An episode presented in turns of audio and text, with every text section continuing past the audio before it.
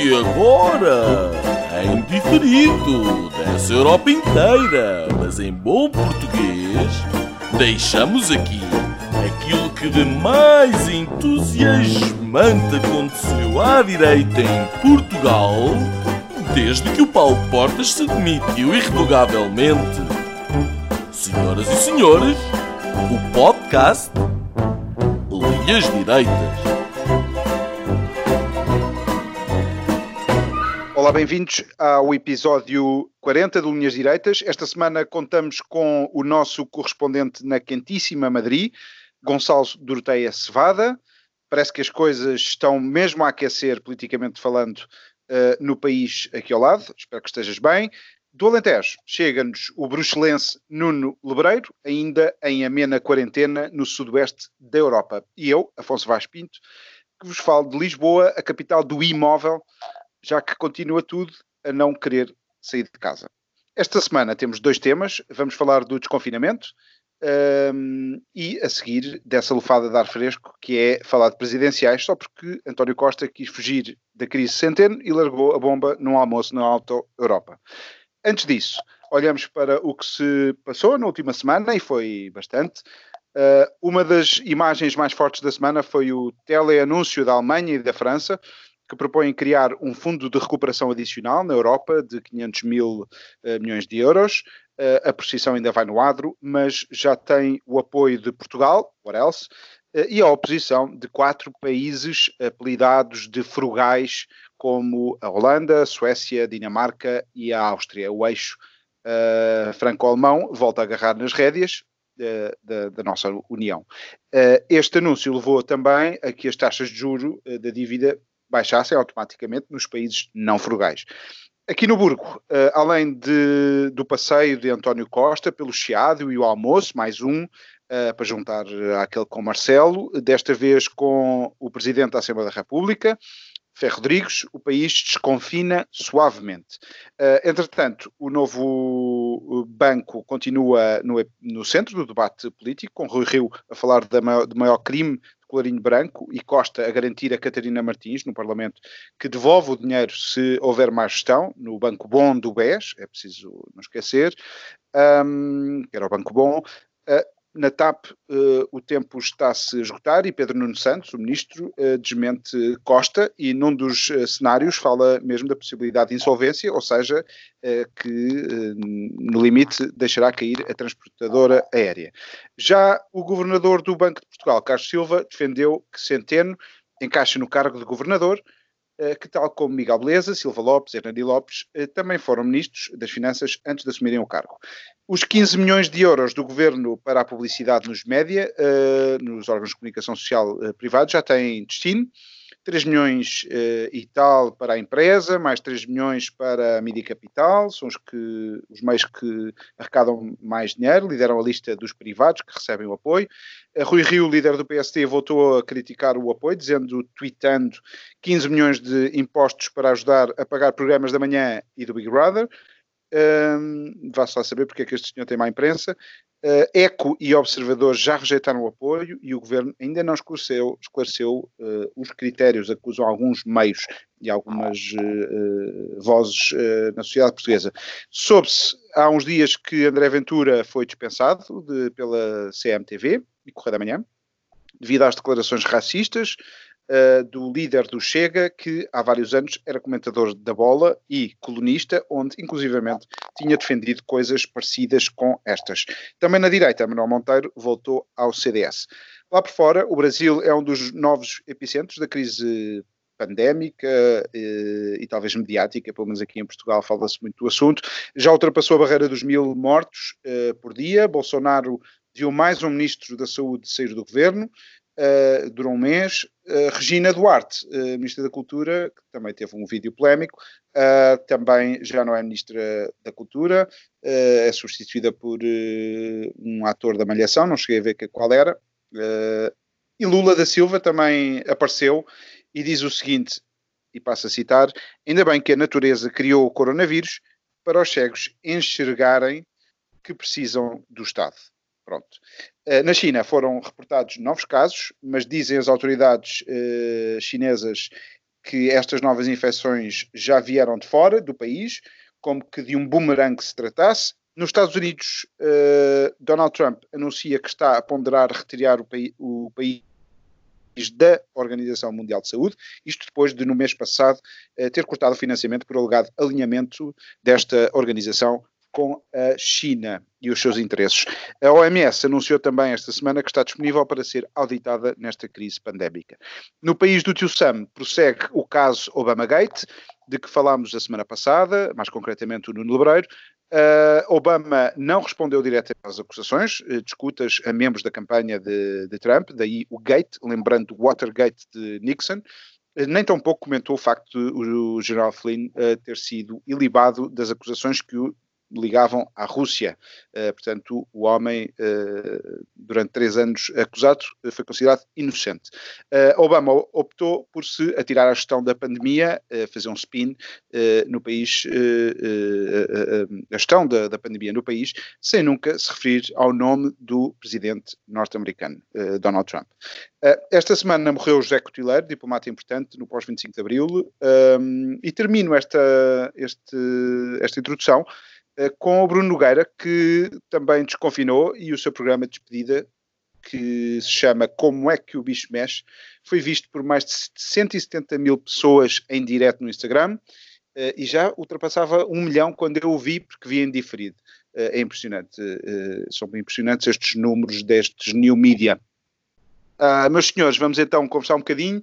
Antes dos temas da semana, uh, Nuno, o Observador e o Eco fizeram bem em rejeitar a massa uh, que veio do Estado? Olá a todos os, os que nos ouvem, vocês os dois. Uh, fizeram, fizeram bem, claro que sim, uh, mas parece-me é que a conversa está toda um bocadinho enquinada, quer dizer, agora de, de repente temos uns, uns autênticos heróis porque recusaram, uh, no caso do Observador, eram 19 mil euros, pois afinal já eram 90, naquelas trapalhadas habituais. Quer dizer, quando se soube que o Observador ia, ia, ia rejeitar, então resolveram dizer que afinal era mais dinheiro e o ECO uh, recusava 18 mil euros. De facto, são valores que me parecem bastante irrisórios. Uh, não acredito muito, muito que se compre mídia com estes valores. Os outros uh, para, para, para, outros jornais, como por exemplo os 300 mil para o público, já é uma coisa um bocadinho diferente. Mas, uh, mas eu gostava de focar num, num, num pequeno aspecto. Uh, a tua pergunta é: fizeram bem em recusar? Sim, fizeram.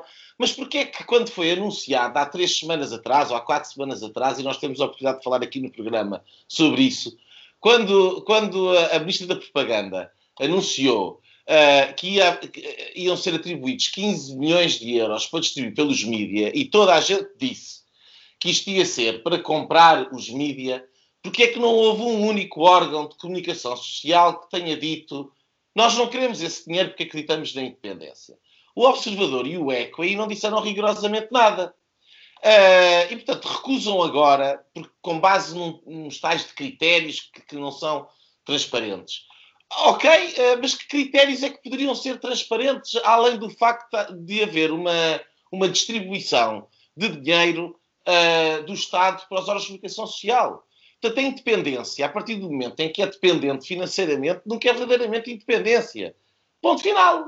Uh, e, portanto, uh, eu acho que eles fizeram bem, mas acho que deveriam ter agido antes. Quanto às críticas do, do, do Dr. Rio, que tu, que tu referiste, mais uma vez, não é o programa de, uh, de dar dinheiro à comunicação social que é criticado, o que me parece que, que deveria ser o caso, mas é a forma como é feito. E no, no cômputo geral, nenhuma destas pessoas que critica, nem Rio, nem, uh, nem os jornais que rejeitaram, explicam que critérios é que seriam aqueles que seriam bons. Fala-se dos empréstimos, fala-se de umas coisas, mas enfim, é tudo muito vago, é tudo muito no ar Uh, no fim, há, há, há, uns que tinham umas molas que ficaram sem elas, fizeram um bom número, e há outros que se habituaram com uma batelada de dinheiro. Gonçalo, deve o Estado apoiar o setor da comunicação social mais do que apoia empresas de sapatos, por exemplo? Uh, bom, eu acho que essa pergunta um, é, é, é, muito mais profunda ou exige uma resposta muito mais profunda do que uma pequena introdução e, e portanto, também não me vou, uh, até porque não me preparei para responder, uh, responder diretamente a essa questão. no entanto, eu, eu, eu por princípio, eu concordo com o Nuno com, com, quando ele diz que de facto, empresas de comunicação social, sejam eles jornais, televisões, etc., quando recebem algum tipo de uh, uh, dinheiros públicos, a sua liberdade de informação e de informar, como, como, está, enfim, escrito na Constituição, está de alguma maneira limitada. Ora, eu não tenho essa visão tão simplista das coisas, na minha perspectiva. E olhamos para exemplos como o caso da BBC, a BBC é uma empresa pública e, no entanto, uh, e eu vivi quatro anos em Londres e, portanto, via com regularidade a BBC, eh, admito e reconheço que faz um excelente serviço público. Ora, eu não acho que exista uma relação imediata, direta, entre uh, receber dinheiro do Estado ou ser simplesmente detido pelo Estado um determinado órgão de comunicação social e isso resultar num, numa espécie de mecanismo ou meio de propaganda. Ultrapassada esta questão, há um ponto que eu concordo uh, uh, muitíssimo com o Nuno, tem que ver com a, digamos, a, toda, toda, todo, toda a obscuridade, digamos, em volta da atribuição e dos critérios para a atribuição destes apoios à publicidade. Ora, não está escrito, não foi escrito, não há qualquer tipo de dados ou informação sobre porque é que a SIC recebe uh, 3 milhões 491 mil euros uh, e mais uns quantos euros, e a média capital da TVI recebe 3 milhões 342 mil. Ou seja, eu não consigo entender qual é a diferença neste critério. Qual é a fórmula que se utilizou para, para isto? É, tem que ver com o número de espectadores, com, com a questão de, das audiências, uh, enfim, porque é que. Um, a TSF recebe o dobro daquilo que recebe a Rádio Renascença. Não consigo entender. Um, e há um ponto aqui que me parece profundamente válido e que, aliás, foi uma das queixas ou um dos pontos que o observador fez, uh, e com isto termino, porque também não tenho muito mais a dizer sobre esse assunto, mas que tem que ver com o facto de muitas dessas, destas empresas de comunicação social que receberam apoios muito altos e que os aceitaram, como é o caso da SIC, da TVI, do Correio da Manhã, etc., estão em situação de layoff. Ou seja, por um lado, o governo exige às empresas uh, uh, ou pede, por uma questão quase de moralidade, que não faça distribuição de dividendos uh, ou simplesmente não atribui a pequenas e médias empresas e a microempresas uh, nenhum tipo de uh, financiamento público no contexto do Covid-19, aprovado pela Comissão Europeia, etc.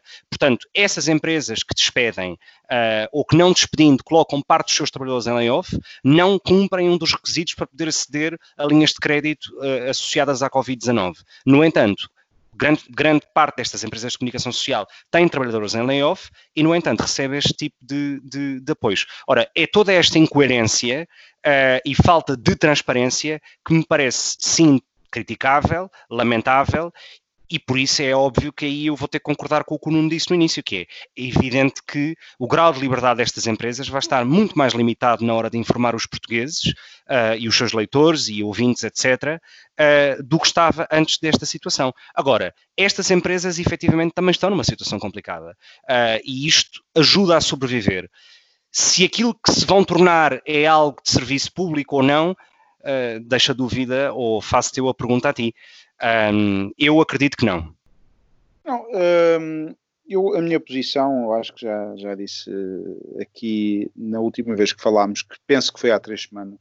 Um, eu acho que nós devemos ter uh, o nosso sistema democrático e daí não acho que, que, se possa comparar uma, uma empresa de comunicação social com uma empresa de sapatos neste sentido um, pela importância que tem num, num, sistema democrático, é o chamado quarto poder, uh, e não é por acaso uh, que é chamado assim.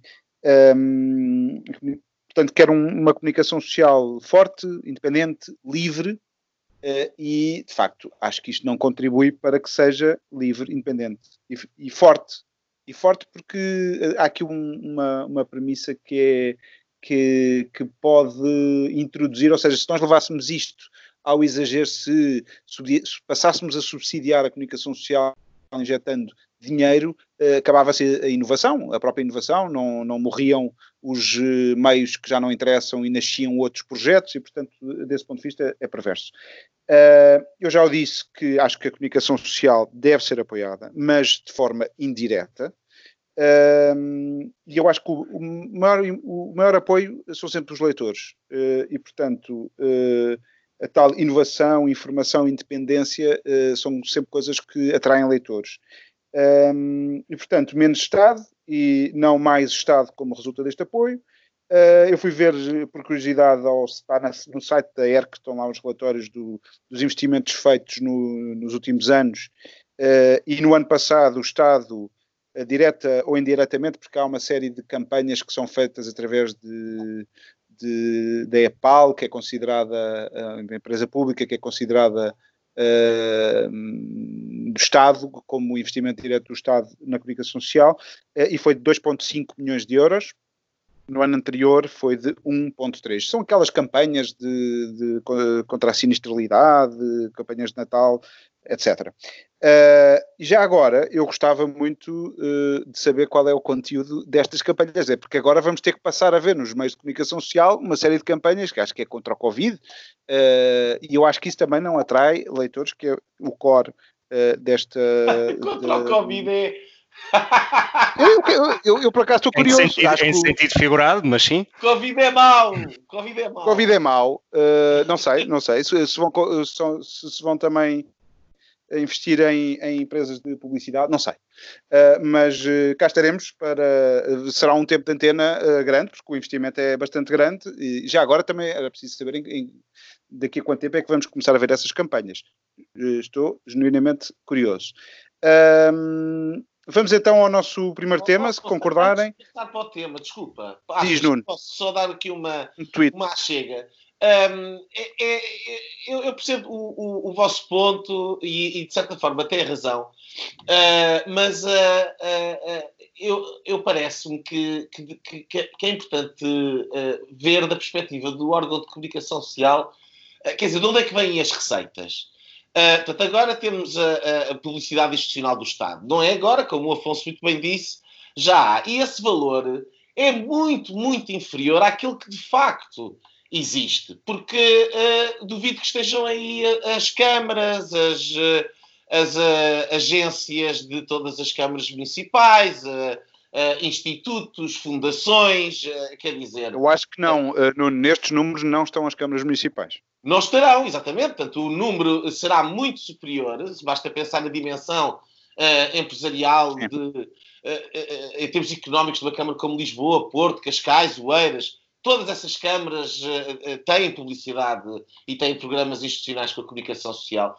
E, portanto, no, quando nós reparamos, e acrescentar outro dado, porque houve a polémica das assinaturas da fidelidade, eh, e, portanto, com grandes empresas comprando assinaturas também conseguem, também financiam a, a, a, os jornais. E depois temos a publicidade das grandes empresas. Eu gostava de saber uh, até que ponto é que tudo isto é claro em termos de financiamento da comunicação social. E não é. E, portanto, no fim de contas, este dinheirinho é muito curto face a, a, ao resto. Mas o que sobra, e aí o Afonso tem razão, a, força de um, de um órgão de comunicação social advém dos seus leitores. Aquilo que se passa em Portugal é que a comunicação social está falida, uh, os leitores não estão disponíveis para pagar por aqueles conteúdos que preferem ter ou outro tipo ou, ou gratuitos uh, noutras plataformas. Uh, e, portanto, uh, nesse aspecto gostaria de secundar aquilo que o Afonso disse. É, mas isso é um debate um bocadinho mais vasto, uh, haverá certamente tempo para, para o fazermos noutra altura. Vamos então uh, ao, ao primeiro tema, uh, o desconfinamento. Esta semana Portugal deu mais um passo na descompressão. Voltaram algumas escolas para os mais velhos que vão entrar na universidade. Os restaurantes que puderam, enfim, os que não estão em dificuldades e que não fecharam já mesmo portas, voltaram a abrir ao público com regras diferentes de distanciamento social e as praias. Esta semana, aliás, o governo já anunciou que as pessoas podem, afinal, ir a banhos Isto depois de um fim de semana em que os portugueses começaram a marimbar, basicamente, para algumas destas restrições mais parvas, uh, como aquelas de andar terem que circular nas, nas praias, não poderem estar sentadas na, na, nas praias. Na economia, ficou a saber-se que o primeiro trimestre, uh, durante o primeiro trimestre, o PIB caiu 2,4% em relação ao período homólogo e 3,9% relativamente ao último trimestre de 2019. Gonçalo, Gostaste de ver a fotografia do Presidente da República, Marcelo Rebelo de Sousa, de shorts e máscara na fila do supermercado? Uh, obrigado, Afonso. Gostei, gostei muito. Uh, e sabes que, curiosamente, uh, eu não fazia ideia que me ias fazer essa pergunta, mas curiosamente, hoje uma amiga, uma amiga italiana mandava-me essa fotografia em que me perguntava, hum, dado o grau de surpresa, se este era o presidente de Portugal. E eu disse-lhe, uh, evidentemente, é o homólogo do Sr. Mattarella. Ou seja, ela estava tão fascinada ou, ou, ou impressionada, um, podemos lhe chamar uns absurdo, ou naturalidade, ou simplicidade, ou proximidade, etc., uh, uh, daquela atitude e daquele comportamento do, do, do, Presidente da República. Há uma coisa, e eu acho que na semana passada, quando falámos das presidenciais, e ela que podemos também comentar uh, mais à frente, há uma coisa que eu gosto profundamente no Marcelo, um, ehm, que é o seu grau de uh, uh, assumir a naturalidade das coisas como elas são. E, e, e, e, de alguma maneira, já que há desconfinamento para todos os portugueses, ele também assume esse comportamento de desconfinamento e quando foi necessário fazer a quarentena, ele também a fez. E eu acho que isso demonstra um estilo presidencial que os portugueses gostam. Um, mas sobre a questão do desconfinamento, eu queria, uh, e não tanto da fotografia, eu queria comentar. Uh, um, por um lado, o ponto, eh, eh, digamos, a reabertura dos restaurantes, dos cafés, o tema das praias e o impacto no turismo eh, nos próximos meses, porque eu acho que de facto essa é a questão mais importante.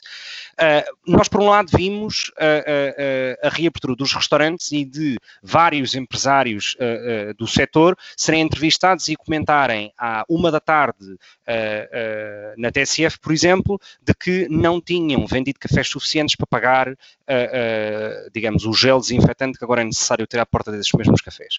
Ora, isto foi o que comentámos há três ou quatro semanas atrás, quando se discutiu ou, ou quando se apresentou de uma forma inicial o plano de uh, desconfinamento por setor. E na altura eu disse uh, que só mesmo alguém que nunca teve uma empresa para gerir é que acha que isto ia ser possível, porque não é possível. Um, além do medo gerado nos últimos meses nas pessoas uh, de que o que têm é de ficar em casa, e agora sim estamos a ver o reflexo, muito bem, ajudámos a manter à tona d'água, digamos, o Serviço, Nacional de, o Serviço Nacional de Saúde, mas criámos um medo de tal modo tão forte nas pessoas que agora uh, as pessoas não querem sair de casa casa. Uh, e, portanto, não vão ao café, não vão aos restaurantes, etc. Um, e tudo isto não vai ser possível manter muito mais tempo. Por um lado, nós temos os layoffs que vão terminar, pelo que percebemos, no final de junho, uh, e, portanto, a, a, não obrigatoriedade de não despedir vai terminar. Uh, o que é que vai acontecer às pessoas que, que vão ficar desempregadas? Naturalmente, não é? Uh, ou seja, nós ainda não vimos muito bem o problema que está ao ver da esquina e que vai, passar a silly season, vamos todos aproveitar a praia com condicionantes de semáforos à porta, etc. Uh, à porta, enfim, sem existir porta, na entrada ou numa das entradas das praias, uh, e quando chegar setembro, sim, vamos perceber o problema que temos nas mãos. E é um problema gravíssimo, porque não há um plano real uh, uh, de manutenção de tudo isto. Uh, este tipo de restrições não são possíveis manter, digamos, no funcionamento de nenhum tipo de negócio. Um, e, portanto, alguma resposta tem que ser dada a estas pessoas. Só uma nota final para a, a, a questão do turismo. Um, o governo tem que perceber, uh, e acho que isto também não é muito difícil chegar a essa conclusão, mas o governo tem que perceber que quanto mais trave, uh, quanto mais entraves e quanto mais burocracia uh, coloque a vários operadores turísticos, nomeadamente hotéis, restaurantes, bares, Airbnbs, etc., etc., mais difícil vai ser o acesso uh, ou a execução desse mesmo serviço. Um, e isto cria um problema muito grave quando nós nos comparamos no plano europeu. Quando olhamos, por exemplo, para a Grécia, que tem um plano muito mais claro, uh, muito mais bem definido uh, e, e, que, de alguma maneira, consegue fazer sobreviver o seu setor, de alguma maneira, este verão, Portugal está a ficar-se atrás e perdoem-me a expressão, mas vamos ser claramente, claramente comidos pelos gregos, porque já estão muito mais à frente no desconfinamento, num desconfinamento muito mais claro e que realmente não deixa ninguém atrás, mantendo ao mesmo tempo garantias de, de, de saúde pública. Ora, o governo, uh, e nomeadamente o Partido Socialista e os que o apoiam, quando olhava para a Grécia há 10 anos atrás e para o Siriza, etc., espero que volte a olhar agora, ainda que tenha um governo conservador, e perceba, e perceba que a Grécia foi um exemplo notável de sucesso de gestão da pandemia e de desconfinamento, um, em vez de estarmos preocupados com o semáforo à porta da praia ou se está vermelho ou amarelo, porque verdadeiramente isso parece-me do mais elementar bom senso, é que alguém que não queira de facto estar uh, próximo de muita gente, não se vai meter numa praia uh, onde está muita gente e que consegue ver, não precisa de um semáforo para lhe dizer. Portanto, acho que estamos a criar uma sociedade de, de cidadãos infantis uh, e isto é o maior perigo para a democracia. Mais um e principalmente as praias que tem o professor Matarela Rebelo de Souza uh, a frequentá-las. Uh, Nuno, eu, uh, viste certamente a fotografia do, do António Costa e do Ferro Rodrigues separados por uma pequena mesa e duas grandes barrigas. Será que não partilharam perdigotos durante o repasto? Ah, é garantido, com as favas na boca que cada um deles tem enquanto fala. Uh, São favas contadas. Perdigotes e muitos Covid, certamente. Ou, ou, ou, esperemos que não, porque estarão, enfim, saudáveis. O que é que, há? Que, é que achas uh, desta fase 2 do desconfinamento? Acho ridículo. Uh, isto é de mal a pior, porque as semanas passam e eu venho aqui para linhas direitas destratar os líderes políticos do meu país, mas eh, enfim, quer dizer, uh, é o que há. Uh, eu, a propósito dessa história dos semáforos, uh, a, a, a, primeira coisa que me veio à cabeça é quem é que será o fornecedor de semáforos móveis em Portugal? Porque uh, face à, emergência já tu estás uma vítima de teorias da conspiração, desculpa. Não, já se imagina um ajuste direto, um ajuste direto de não sei quantos milhões, porque vai ter que ser agora, em três semanas, uh, tem que arranjar semáforos. Alguém os vai vender. E nós é que vamos pagar. Um, ora, a propósito das fotografias, eu também, para dar um elogio ao professor Marcelo, que nunca dou, sou tão duro com ele, é, é ao lado que eu gosto do Marcelo, obviamente. É afável, é próximo das pessoas, é simpático e é, um, e é, é uma imagem é uma imagem que percorreu, a, a, percorreu de facto a, as redes sociais. Eu apanhei em vários sítios. No Reddit, esteve no topo do, da discussão, no, no, no subreddit Europa. Uh, muitos americanos a perguntarem, mas uh, não, há, não têm medo que matem o presidente. e, uh, enfim, quer dizer, nós de facto vivemos numa sociedade com um nível de paz e tranquilidade que permite aos chefes de Estado uh, ter esta conduta próxima das pessoas e isso é um sinal uh, positivo para ele e positivo ainda na sociedade em que nós vivemos. quanto à outra fotografia, é o fa faz o que eu digo, não faças o que eu faço. Pior, faz o que eu te mando fazer, não faças aquilo que eu faço. Uh, portanto, eles criaram um conjunto de regras e logo os senhores uh, uh, donos da situação tratam de, de, não as cumprir. Portanto, as regras são, são para nós que pagamos. Um, quanto ao desconfinamento, bem, isto para mim é um desconfinamento cafeinado. Uh, porque isto é um desconfinamento cheio de, lá está, semáforos, regras, uh, uh, ultra-regulação, uh, planificação centralizada da economia, muito socialismo, fascistoide, um, e tudo isto é muito bonito. Mas uh, eu continuo a achar que uh, são construções uh, realizadas em cima de um erro de base. E o erro de base foi que quando nós começámos o confinamento, quando nós começámos a quarentena, e eu fartei-me dizer isto aqui no Linhas Direitas, era forçoso ter um plano de saída e esse plano de saída teria que passar por proteger os grupos de risco. Esses grupos de risco nem sequer foram protegidos durante a quarentena.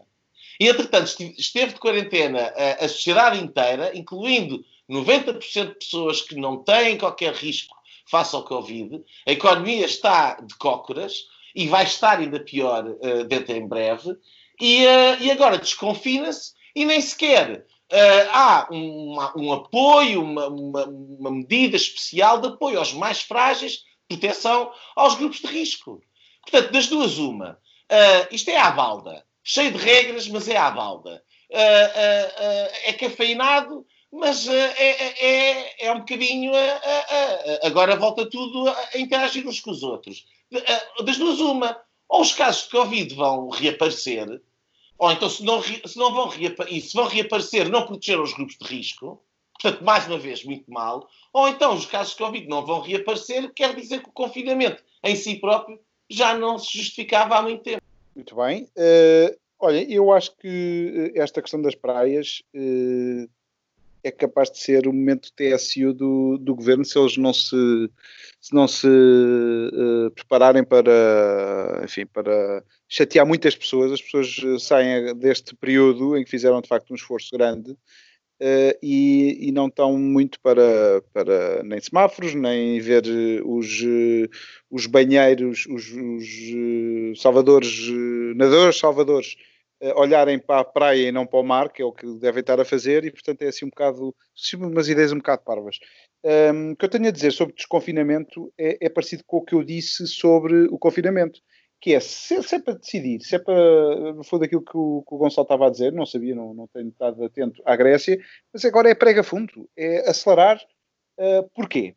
Primeiro, uh, já percebemos que temos bons travões. Os portugueses foram exemplares, rápidos, sentido cívico, tiveram sempre um passo à frente do, do governo. Agora também se está a ver que as pessoas já estão a dar, porque e foi isso que aconteceu noutros países, por exemplo, acompanhei a Noruega, porque tenho lá uma, uma irmã, e portanto uh, deram essas orientações às pessoas que eu não vi tanto aqui em Portugal. Estava-se mais ali preocupado com os metros quadrados e com as distâncias das crianças, que é outra parvoíce que, que, que é, é basicamente pedir a crianças que não se esfreguem, se não lambam os brinquedos uns dos outros, é mesmo pedir a dois lutadores de sumo para jogar aqueles aquele, aquele jogo das que é assim um tabuleiro no chão com umas bolas coloridas uh, e pedir que eles não se toquem.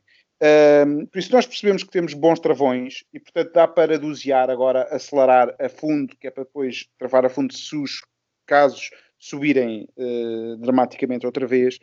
Portanto, uh, temos o, a máquina oleada, ao contrário de outros sítios, Espanha é um deles, e o Gonçalo também pode falar um bocadinho disso. a taxa de mortalidade é e a, e a, doença em si é menos assustadora do que aquilo que se pensava há dois, três meses atrás, ou há dois meses atrás.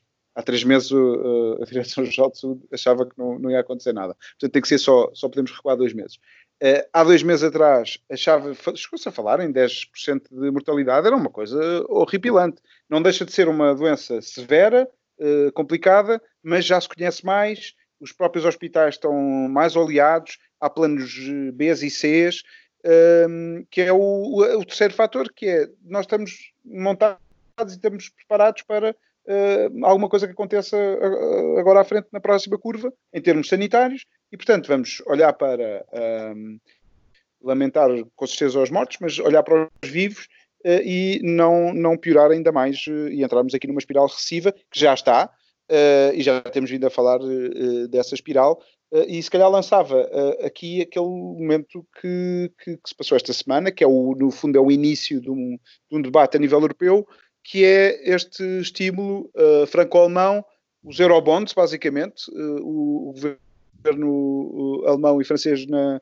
anunciaram e propuseram, porque ainda tem que ser aprovado pela unanimidade da Eurozone. o que é que, Gonçalo, o que é que achas que isto resolve, não resolve? Eh, vai tapar um problema que, por exemplo, em Portugal eh, devia ser resolvido de outra maneira? Bom, eu acho que a, a, a proposta e a declaração do, dos governos a, francês e alemão nesse sentido foram positivas. Foram positivas porque, por um lado, por um lado, dão uma resposta, uh, uh, ao, digamos, à ânsia dos mercados que tinham em saber que tipo de instrumentos é que queriam ser postos à, à, digamos, à disposição dos Estados. Um, e vai muito no sentido daquilo que vários países do sul da Europa e, da, e a França também vinham pedir. Um, se nós fizermos uma comparação com aquilo que os governos, por exemplo, espanhol e italiano vinham, vinham pedir e pediram há coisa de um mês uh, uh, como resposta em termos de valor, estaríamos a falar do triplo daquilo que é proposto. E, portanto, eu vejo no valor uma espécie de solução uh, de equilíbrio encontrada, porque nós estamos perante um empréstimo e, portanto, esse dinheiro não tem que ser devolvido de maneira nenhuma. Uh, estamos perante uh, uma espécie de um fundo sob a forma de subsídio, a fundo perdido. Agora, há claramente uma footnote no documento, e eu vi, uh, que é mediante certas condições. Ora, essas condições não estão determinadas nem foram discutidas. E eu acho que, quiçá, a atribuição uh, uh, a cada país desse mesmo fundo, desse bolo, um, vai depender. E, portanto, eu acho que é total, uh, uh, é, é, a política pura no sentido geopolítico do termo, que, que, os países frugais, como tu dizias, como é o caso da Áustria ou da Holanda, uh, tomaram esta posição já de início para poderem demonstrar alguma capacidade negocial ou tentar arrancar algo, não digo tanto no valor, mas digo mais em matéria de condições. E, portanto, parece-me perfeitamente normal que esses países também tenham a atitude um, porque no final do dia uh, eles são países contribuintes e não devedores, nesse sentido, um, têm um saldo positivo, digamos, um, e, portanto, e portanto vão querer algum tipo de condições. Acredito que não sejam condições tão duras, quiçá, como as condições da, da Troika, da, da, crise de há 10 anos atrás, até porque a Comissão Europeia já o veio dizer que não haverá austeridade, whatever that means, uh, em 2020, uh, mas haverá condições. Todos dizem. Eu, haverá condições e, e, eu acho que é na letra pequena que vai estar, que vai estar uh, uh, uh, a resposta. Nuno, a Europa vai salvar-nos de nós próprios outra vez com uma troika light? eu sinceramente espero que sim, porque a alternativa é a Venezuela.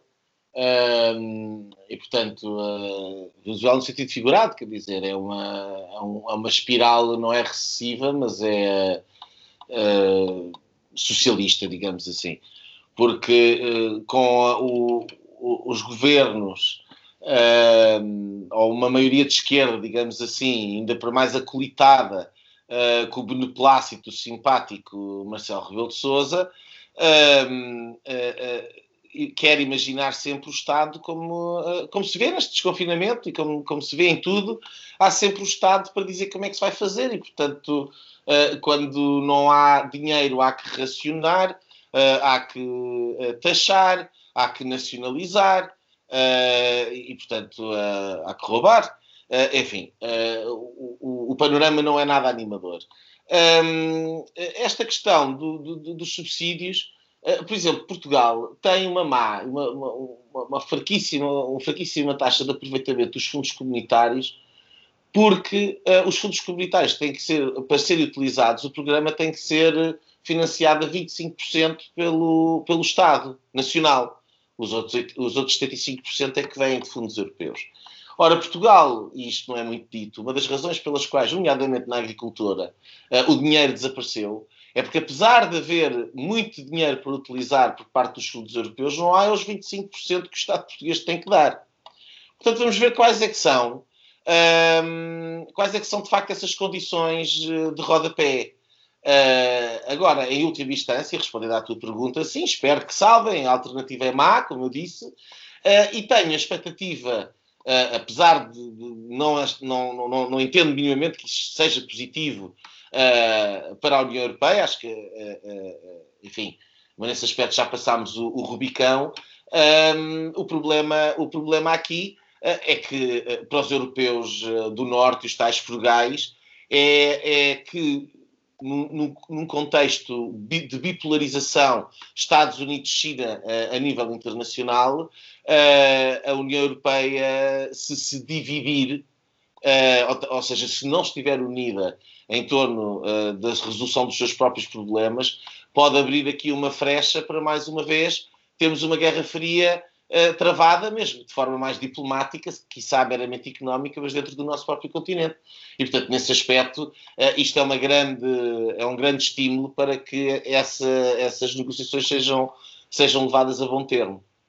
Eu nesta questão toda eh, estou mais uma vez uh, cor laranja, mas com a cor da Holanda, uh, não necessariamente do PC também.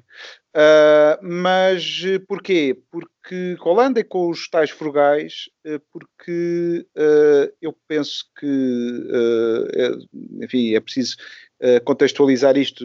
falaste aí da, Holanda e da Áustria, que de facto são um, partidos mais à direita, que estão nesses governos, Uh, na Suécia e na Dinamarca são socialistas, por exemplo, que estão a, a portanto, sociais-democratas ou socialistas uh, centro-esquerda uh, a, a, a, pôr alguns avisos e a pôr uh, notas de rodapé, como dizia o, o Nuno, um, nestes acordos. Eu estou mais do lado de um controle que a União Europeia possa fazer, porque sei que o dinheiro a ser utilizado cá uh, será sempre para manter o status quo e para manter aqui o pouco que se vai conquistando de alguma integração europeia, de alguma evolução dos, do próprio de tecido empresarial uh, e de tudo aquilo que foi conquistado na, na, última vez que tivemos um aperto. Os apertos são bons quando são aproveitados para se reformar e sairmos deles uh, mais fortes. Eu acho que foi isso que aconteceu a última vez que, que tivemos uma situação de aperto com o governo de Passos Coelho. Estou uh, com muitas saudades de Passos Coelho. Uh, acho que tivemos de facto bastante azar nos últimos anos em Portugal. Nós estamos mais ou menos há 20 anos com o Partido Socialista e depois ali dois momentos uh, em que tivemos com Durão Barroso e Ferreira Leite, até se falava muito daquele choque fiscal, mas que depois não foi possível porque teve teve-se muito mais uma vez que um, implementar medidas de austeridade uh, já na altura uh, e depois uh, com Passos Coelho que depois de uma, de, do que aconteceu com a quase falência ou mesmo a falência do Estado português que basicamente esteve a, a, cumprir aquilo que era imposto de fora, teve essa boa vontade e portanto não triplicou o esforço como aconteceu na Grécia que teve três resgates. Um, eu tenho pena que nós não façamos esta, esta decisão uh, como sociedade. Uh, e cabe um bocado aos portugueses de, basicamente, uh, alimentar mais o lobo bom e não o lobo mau, que é esta esquerda que basicamente quer ganhar as próximas eleições e está interessada em, apenas, em apenas isso, como o PS tem, tem mostrado. No Mas Parlamento. Mas, Afonso, no Parlamento, deixa-me só dizer isto. No, no Parlamento, uh, uh, António Costa já veio dizer que uh, não pensem que o ajustamento agora, esta crise vai ser combatida com o desrolamento do mercado de, de, de emprego, não vai ser com baixar impostos. Quer dizer, era exatamente isso que nós devíamos estar a fazer. tirar o peso do Estado da, da economia Uh, mas é, é, de facto uma, uma, uma solução ou um problema diferente uh, aquele que, que as esquerdas uh, propõem. E de facto Portugal não levanta muito por causa disso. Acho que como sociedade devíamos fazer essa reflexão. Desculpa. Deixa-me deixa só, deixa só comentar isso e aliás até teve mais sentido comentar-lo agora pelo, precisamente pelo que disseste imediatamente a seguir, que é um, ehm, o mais curioso no meio disto tudo é que o Partido Socialista e, enfim, alguma geringonça, mas enfim, o Partido Socialista um, abraçou, digamos, a, a reforma fiscal uh, uh, uh, do Passos Coelho, enfim, pensada pelo Vítor, pelo, pelo Vítor Gaspar e, na altura, apoiada pelo António José Seguro como sua. Um, a reforma atual, ou seja, ou melhor, a reforma de há 10 anos atrás e que se mantém na atualidade, é hoje abraçada pelo PS como algo muito positivo. E para mim, esta, a par da reforma laboral que se fez durante os tempos da Troika, são as duas grandes reformas estruturais que se fez em Portugal.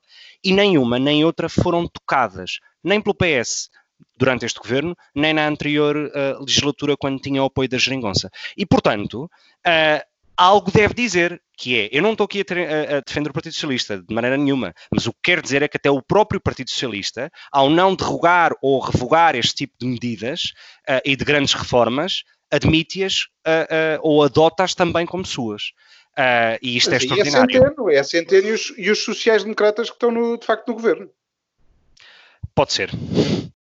Bom, mas vamos para o nosso segundo tema, as presidenciais, que é também o próximo ato eleitoral e, de, e por isso ser importante continuar a falar de, destas eleições.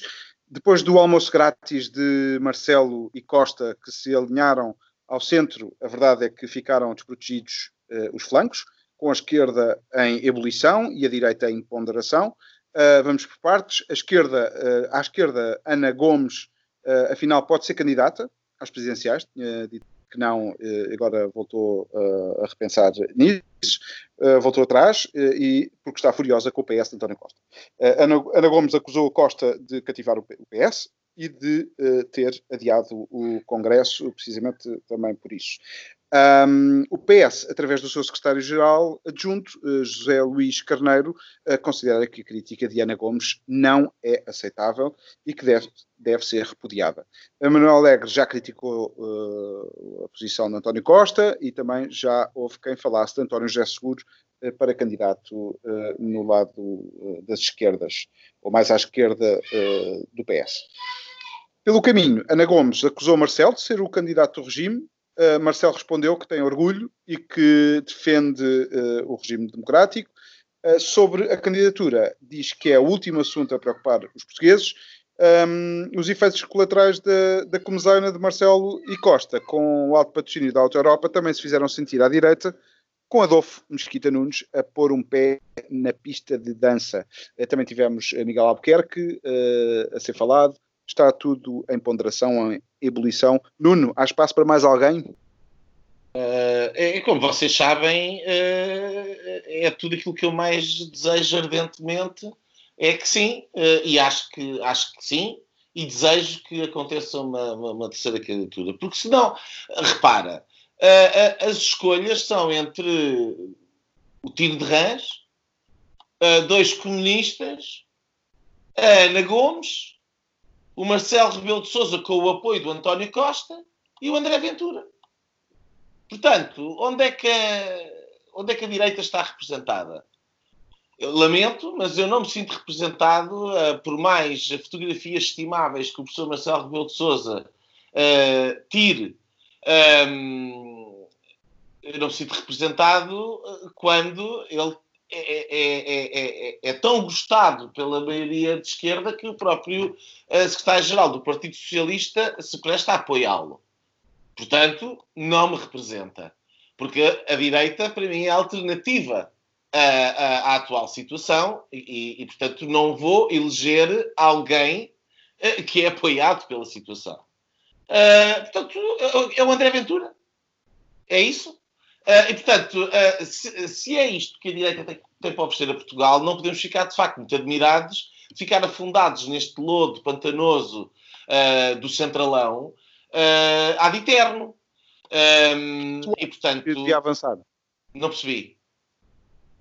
Quem é que tu achas que devia avançar? Há algum nome que te é, é, é, é difícil. Olha, o Adolfo Mesquita Nunes não acho que tenha condições. Ele nem, nem teria o alcance ele, que, que, que, eventualmente alguma direita urbana, liberal, que vota na iniciativa liberal, se calhar gostaria uh, que tivesse. Uh, portanto, não parece que tivesse essa, essa, essa possibilidade.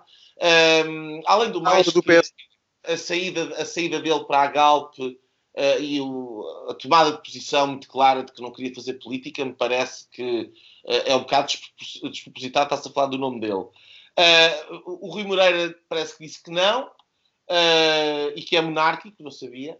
Um, o Miguel Albuquerque, bem, a única coisa que eu posso dizer é que uh, é, é, um, é, um, é um, um, nome que não, não, não vejo como sendo de primeira linha, mas que se fosse candidato entre o André Ventura e o professor Marcelo Rebelo de Sousa, tendo a alternativa de Miguel Albuquerque, eu votaria nele, claramente.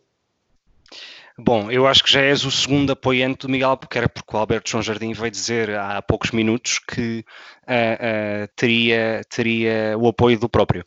Uh, mas enfim, eu, eu, eu, sobre as presidenciais, e ainda que não me tenhas uh, perguntado, Afonso, vou tomar liberdade de responder. Um, vou tentar ser o mais breve possível, até porque na semana passada discutimos bastante sobre este tema e tenho a certeza que vamos voltar a ele uh, em, em, em, programas futuros. Um, sobre o ponto Ana Gomes, eu devo dizer que uh, Ana Gomes é aquele tipo de personagem política que gera uh, amores e ódios. Uh, eu gosto do estilo da Ana Gomes. Uh, confesso-me aqui, aqui me confesso que gosto do estilo e da forma com que a Ana Gomes faz política. Pela frontalidade, um, ehm, pela independência, pela falta de partidice uh, que existe. Uh, e isto é algo notável uh, e muito raro nos políticos de hoje em dia em Portugal e, e noutros lugares do mundo. e vemos isso no, no, no, no, comportamento dela em vários exemplos, sobre temas da corrupção no caso do Luanda Leaks, um, na questão com, com José Sócrates, e portanto Ana Gomes é de facto uma figura uh, uh, independente uh, incómoda, evidente, no PS. E portanto é natural que ela se queixe quando o secretário-geral do PS e, e, os órgãos nacionais do Partido Socialista decidem que o próximo Congresso vai ser adiado para depois das presidenciais de 2021, quer dizer, isto não cabe na cabeça de ninguém, porque de facto as críticas de ausência de democracia interna são então ou têm que ser claramente admissíveis neste contexto. E, portanto, eu acho que Ana Gomes uh, uh, faz muito bem em avançar. E quando eu digo que faz muito bem em avançar, não significa que eu votasse nela, longe disso.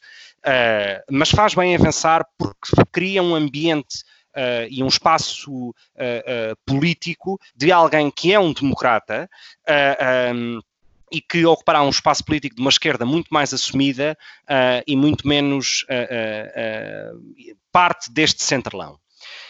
À direita, uh, uh, e eu não vou tecer grandes comentários sobre o Marcelo, queria só fazer um comentário àquilo que o Nuno disse, e muito rápido, que é, uh, eu percebo as tuas reservas, mas também temos que ter noção do que é um primeiro mandato presidencial de um segundo mandato presidencial. o comportamento empírico de todos os ex-presidentes tem sido uma diferença muito grande na sua atuação, na forma, no grau de participação na vida do governo, no executivo, etc. E eu verdadeiramente uh, uh, uh, não acho que Marcelo te, tenha um problema com a democracia, bem pelo contrário, acho que ele é um profundo e convicto democrata e ele faz bem à democracia. Mas também ao mesmo tempo acho que é Marcelo Rebelo de Sousa e todo este sistema de concordância, digamos, que alimenta os venturas da vida. E portanto também acho que aí, e por esse sentido e por este motivo, um, votando ou não num candidato à direita de Marcelo, um, porque não é disso que estamos a falar agora, uh, eu gostava que existisse um candidato à direita. Ora, o meu candidato uh, é Adolfo Mesquita Nunes. Tenho muitas dúvidas que ele avance. Uh, não acho que o facto de ele ser administrador não executivo da Galp seja um problema, verdadeiramente, quer dizer, quanto, quantos não passaram por portas giratórias? portanto, quer dizer, não, não, não vejo que isso seja um problema. Um, Uh, no entanto, eu, eu, eu, eu, quando fiz um post na semana passada no Facebook a propósito desta potencial candidatura do Adolfo Mesquita Nunes, um amigo que vive em Londres comenta uh, gostava muito do Adolfo até o momento em que ele foi para a Galp e, portanto, podes ter razão. Porque alguém que disse que se ia afastar da política nunca esteve tão presente na política. Ora, no meio desta notícia toda, Uh, eu posso concordar com o Nuno de facto, o Adolfo tem um apoio de um nicho, se calhar de uma certa direita mais liberal, enfim, urbana, uh, uh, mais contemporânea, digamos, o que quer que isso signifique, mas não acho que conseguisse agrupar nem muito PSD e nem muito CDS com a atual direção. Ora, o mais engraçado no meio disto tudo, e eu não vou comentar o Miguel Albuquerque, mas o mais engraçado no meio disto tudo são os nomes que a direção do CDS lança para a imprensa. Bagão Félix, Ribeiro Castro, Manuel Monteiro, António Lobo Xavier. Ora, hum, estas quatro figuras, uh, todas elas, hum, quer dizer, o Manuel Monteiro mudou de partido, o Lobo Xavier, enfim, uh, se o problema são as portas giratórias, ele também as tem. O Bagão Félix, enfim, está hoje mais próximo do Partido Socialista do que do CDS. Uh, e o Ribeiro Castro é uma pessoa, enfim, muito pouco carismática. E, portanto, não há ninguém, verdadeiramente, destes nomes que foram lançados nos últimos dias, que consiga agregar esta direita órfã uh, e filha de Passos Coelho, se é que podemos utilizar estes termos. Uh, e é isso que tenho pena. Não consigo agregar, não consegue agregar hoje.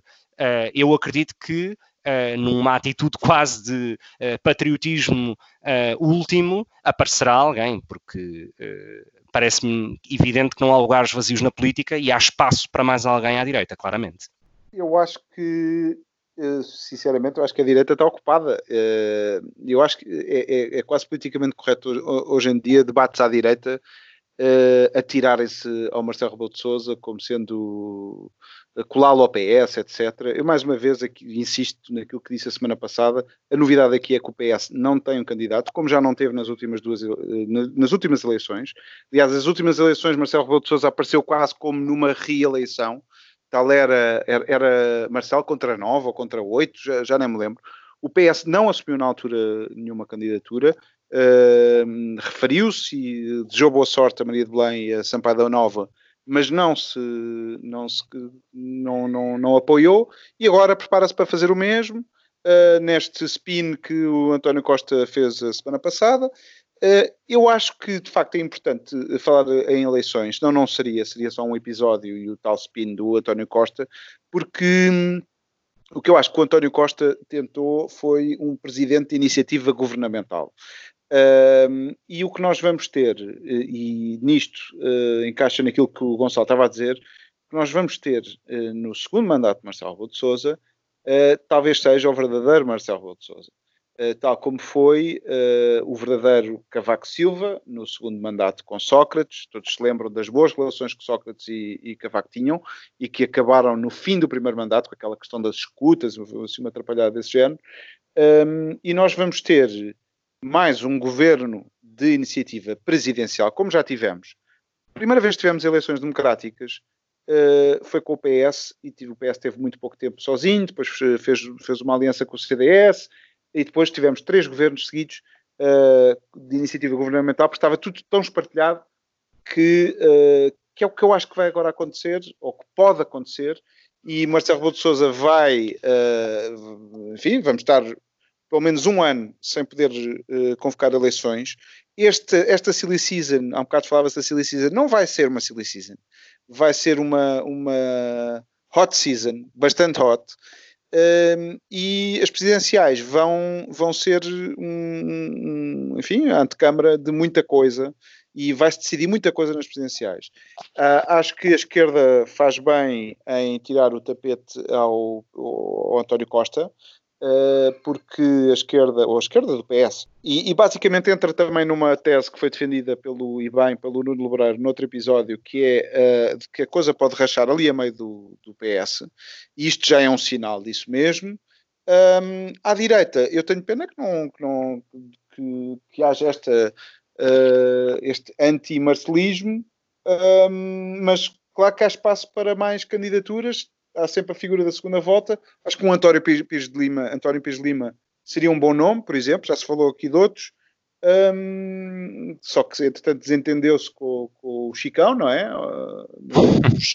com os uh, chiqueiros, os, os, com aquela chiqueirice que aconteceu durante o Congresso, mas que isto é uma candidatura de pessoal e, e intransmissível, e portanto, uh, mas acho que vai, vai ser bastante mais importante do que do que este spin. Uh, se calhar, se concordarem comigo, não sei se tem mais coisa Força, eu, eu tenho, eu tenho. Uh, é que é, é, eu, eu, lamento, mas isto para mim é um grito de revolta.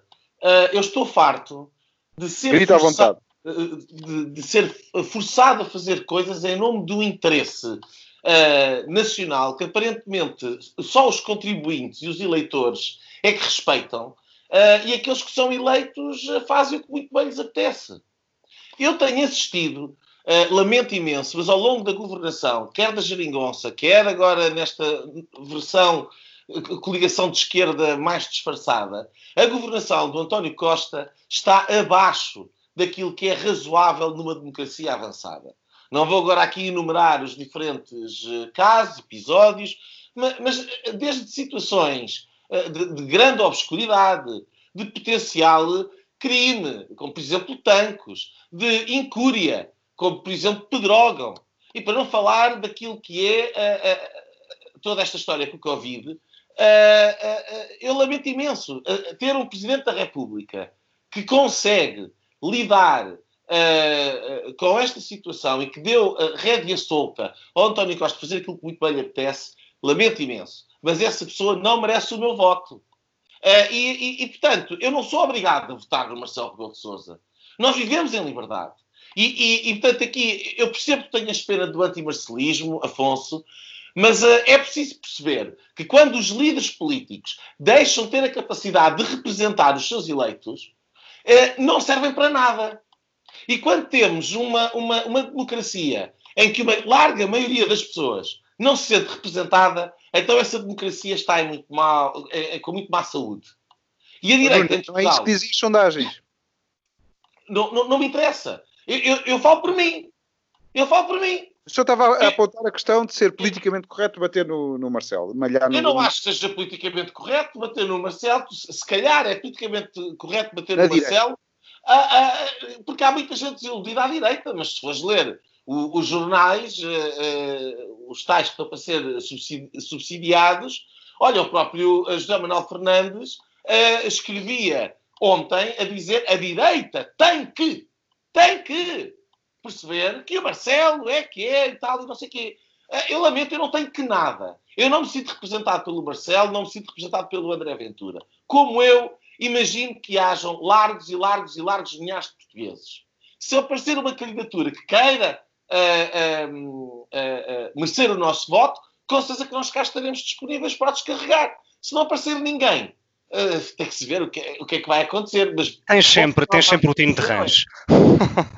Estás, estás a gozar? É de esquerda. Olha, eu sou muito bem capaz de votar no time de rãs. Olha, digo quem é que eu votava. votava é um clássico dos votava, monárquicos, aliás. Votava no Manuel João Vieira se algum dia ele conseguisse finalmente efetivar o raio da candidatura. Temos sempre a Cristina, a apresentadeira, mas pronto, isso deixemos para, para a Cristina e para os portugueses. Uh, Antes o Tino, desculpa. Uh...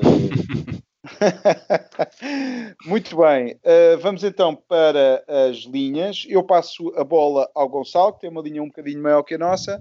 Uh, força, Gonçalo. Obrigado, Afonso. Vou tentar ser, ainda que seja um pouco mais longa, o mais rápido possível. Um, tem que ver, é, é uma linha uh, de estupefação, de medo e de muita preocupação. Um, e vai de encontro uh, à situação política que se vive atualmente em Espanha e que tem passado muito pouco uh, para a imprensa em Portugal. Uh, e, portanto, eu acho que também é uma atitude de serviço público esta linha. A primeira tem que ver com, uh, eu não sei se, enfim, passou na comunicação social em Portugal, mas o desconfinamento, digamos, que Espanha está a fazer, o que está a fazer é um desconfinamento de forma muito pouco homogénea em, em, em, termos de comunidades autónomas ou de territórios. E, portanto, lugares das Canárias ou das Baleares já estão numa fase final do desconfinamento e Madrid continua com horários de saída à rua, ou seja, eu só posso sair à rua das 8 às 11 da noite. E isto é real. Uh, há toque de queda, etc. No meio de tudo isto, uh, os critérios uh, para os critérios supostamente de saúde pública para a passagem de fase uh, não são publicados. O governo não publica quem são os especialistas que decidem este tipo de critérios e, portanto, é puramente político. Ora, a Comunidade de Madrid, que é liderada pelo PP, pôs o governo espanhol, uh, o governo central espanhol, uh, uh, em tribunal porque não apresentou essas razões técnicas. E, portanto, é uma questão puramente política. Este é o primeiro ponto. O segundo ponto tem que ver com que ontem, quarta-feira, 20 de maio, foi renovado o quinto estado de emergência em Espanha. portanto, o estado de exceção continua. O governo, neste momento, tem o PP e o Vox e vários partidos independentistas uh, a votarem contra e só se conseguiu manter uh, uh, só se conseguiu manter este estado de exceção por mais de 15 dias porque teve o apoio dos Ciudadanos e do Partido Nacionalista Basco de direita por, um, por, digamos, por um, digamos, um prolongamento de mais de 15 dias. Em simultâneo, e literalmente à meia-noite, uh, para poder ter a abstenção do partido Bildo, uh, que para quem não sabe é, uh, digamos, o braço partidário civil da ETA e que tem, enfim, três ou quatro deputados no Parlamento Nacional, negocia com o partido Bildo a sua abstenção no estado, na, na, discussão sobre o estado de emergência com o derrube da lei laboral de 2012. Ora, se há reforma uh, que foi feita nos anos da Troika, ainda que Espanha não tenha tido uma Troika tão visível como nós, foi esta reforma laboral que criou emprego e que reduziu o desemprego para níveis históricos. Ora, o atual governo prepara-se para uh, derrubar uh, uh, essa, essa, essa lei numa situação em que tem 5 milhões de desempregados, mais não sei quantas pessoas em recibos verdes trabalham por conta própria, a rondar 2 milhões sem trabalho há 3 meses, com pessoas que não recebem o layoff desde março, etc. E, portanto, no meio de tudo isto, há um governo que acha que para se manter no poder tem que manter o estado de emergência e porque tem que manter o estado de emergência vai ter que derrogar a, eh, eh, a lei laboral. Muito grave. Para terminar, as pessoas estão a ficar muito fartas, porque, contrariamente a Portugal, de alguma maneira o confinamento resultou em números mais ou menos positivos. Aqui os números são dramáticos e as pessoas, todos os dias, já desde há 10 dias atrás, que às 9 da noite saem às varandas uh, uh, e à rua, em números massivos neste momento. Portanto, ontem a manifestação à, à, porta da sede do PSOE juntou 800 pessoas, cada um com a sua panela e com a sua colher de pau, a fazer barulho e a gritar por liberdade. Ora, quando um, um, um, dos quatro grandes países da União Europeia vive uma situação de uh, venezuelização absoluta, Uh, uh, é grave e é muito grave que isto não passe na imprensa, uh, enfim, de referência ou dita de referência em Portugal ou em jornais como o Guardian, o Le Monde, etc. Isto é muito grave o que está a acontecer e é importante que se comece a olhar para a situação política em Espanha de uma vez por todas. Que grande confusão. Nuno, Olha, uh, não, de facto sim, uh, mas uh, 800, eu quando disseste 800 estava à espera do mil a seguir e ia pensar que era a verdadeira revolução, mas 800... Não, 800 pessoas à porta da sede do PS, mas enfim, a cidade está cheia de manifestações, aliás, eu daqui a meia hora saio para a rua com a minha panela e a minha colher de pau com uma bandeira da União Europeia atrás por usar uma bandeira de Espanha, como é, como é evidente. Mas sempre a dois metros dos, dos espanhóis, é? Do, do, das pessoas que estiveres à tua volta. Exato. Acho, acho, acho meritório. Um, olha, a minha linha uh, é igualmente torta, negativa. Um, tem a ver com um artigo que saiu um, baseado no blog pessoal do Larry Sanger. O Larry Sanger é um dos uh, fundadores da Wikipédia, um, e uh, que entretanto saiu e que basicamente diz que o projeto abandonou uh, a neutralidade que fazia parte da, da, guia de conduta que ele próprio tinha elaborado enquanto fundador da, da Wikipédia. Um, e que o, o, a pessoa que, que, lá, que lá se mantém, o seu cofundador, o Jimmy Wales, um, é um far left activist, portanto, um ativista da extrema esquerda, diz, diz Sanger, um, e depois dá alguns exemplos no artigo dele que, que vale a pena ler. Uh, dá alguns exemplos como o bias, uh, que, que, tanto vemos e tanto vamos assistindo uh, no mainstream media, também chega à Wikipédia. Considerando que hoje em dia, cada vez mais, nesta, enfim, infantilidade muito ignorante, a, a, a, Wikipédia acaba por ser aqui um, um, uma lefada de, de respirabilidade uh, uh, quando isso também se torna o bias a par de, de, das, das, notícias que todas as semanas vêm de, de desmonetarização no YouTube, de pessoas que são expulsas do YouTube, do Facebook, do Twitter, etc. É, é muito preocupante aquilo que está a acontecer em termos de, de do, do, arrebanhar uh, das grandes plataformas mediáticas de informação uh, e a Wikipédia é particularmente significativa porque uh, há ali uma, uma presunção de, de algum rigor analítico, histórico, científico que o próprio fundador vem dizer que cada vez menos existe isso é, é de facto uh, preocupante. No outro dia vi um, um vídeo sobre a Madre Teresa para ver eh, onde é que isto pode chegar. Uh, dizer que ela não era assim tão santa e então um dos grandes argumentos é que ela era contra o aborto. E portanto era, quer dizer, era um vídeo tão uh, básico, qualquer dia barram-me a mim para eu ser contra o aborto, de, de, dessas redes sociais todas. Também não seria assim tão mal, enfim. A minha linha, que é a última linha deste programa, vai, é muito curta, vai para Aníbal Cavaco Silva, que vai lançar um novo livro. Uh, eu, aliás, tirei esta, esta nota do, da introdução. Uh, vai lançar, soube-se, esta semana, que será por volta de outubro. também foi tramado pelo Covid, que é o só, ainda só sabe o título, e o autor, obviamente, uma experiência de social-democracia moderna, portanto deve ser mais para consumo interno do PSD, Uh, e é sempre um contributo uh, bom ter um ex-líder, ex-presidente e ex-primeiro-ministro a pensar e a contribuir para o debate e para a pancadaria que se segue sempre no PSD, com muito debate e muita troca de ideias. Uh, muito obrigado a todos. já agora queria dar esta nota. Nós, para terem uma ideia, nós somos ouvidos por, semanalmente por 500, 600 pessoas um, e queria agradecer a todos os ouvintes, a todos os que partilham este podcast e cá nos encontraremos outra vez para a semana. Obrigado por nos ouvirem. E pronto, pronto. Tivemos assim o incomensurável privilégio de ouvir o podcast Linhas Direitas, um programa Sensação da Direita em Portugal e em português. Para a semana. Juntem-se outra vez.